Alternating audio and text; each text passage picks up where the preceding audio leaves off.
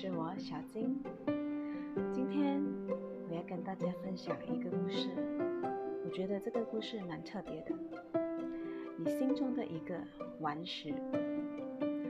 其实我们每个人心中都有自己的顽石，可是这个顽石的故事是怎么的呢？阻碍我们去发现、去创造的，仅仅是我们心灵上的阻碍和思想中的顽石。从前。有一户人家的菜园，摆着一颗大石头，宽度大约有四十公分，高度有十公分。到菜园的人不小心就会踢到那一颗大石头，不是跌倒就是擦伤。儿子问：“爸爸，那颗讨厌的石头，为什么不把它挖走？”爸爸这么回答：“你说那颗大石头。”从你爷爷时代就一直放在现在了，它的面积那么大，不知道要挖到什么时候。没事无聊挖石头，不如走路小心一点，还可以训练你的反应能力。过了几年，这颗大石头留到了下一代。当时的儿子娶了媳妇，也当上了爸爸。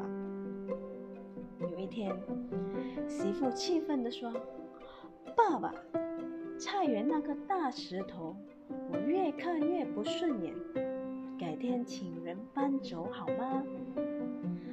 爸爸回答说：“算了吧，那个大石头很重的，可以搬走的话，在我小时候就搬走啦，哪会让它停留到现在呢？”媳妇心里。非常不是滋味，那个大石头不知道让他跌倒了多少次。有一天早上，媳妇带着锄头和一桶水，将整桶水倒在大石头的四周。十分钟以后，媳妇用锄头把大石头四周的泥土松开。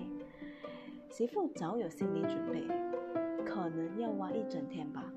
谁都没想到，几分钟就把石头挖起来了。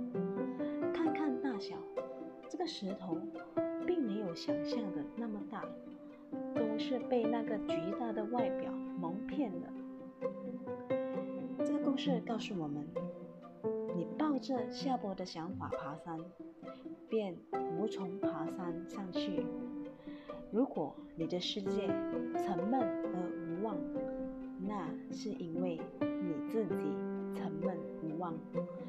改变你的世界，必先改变你自己的心态。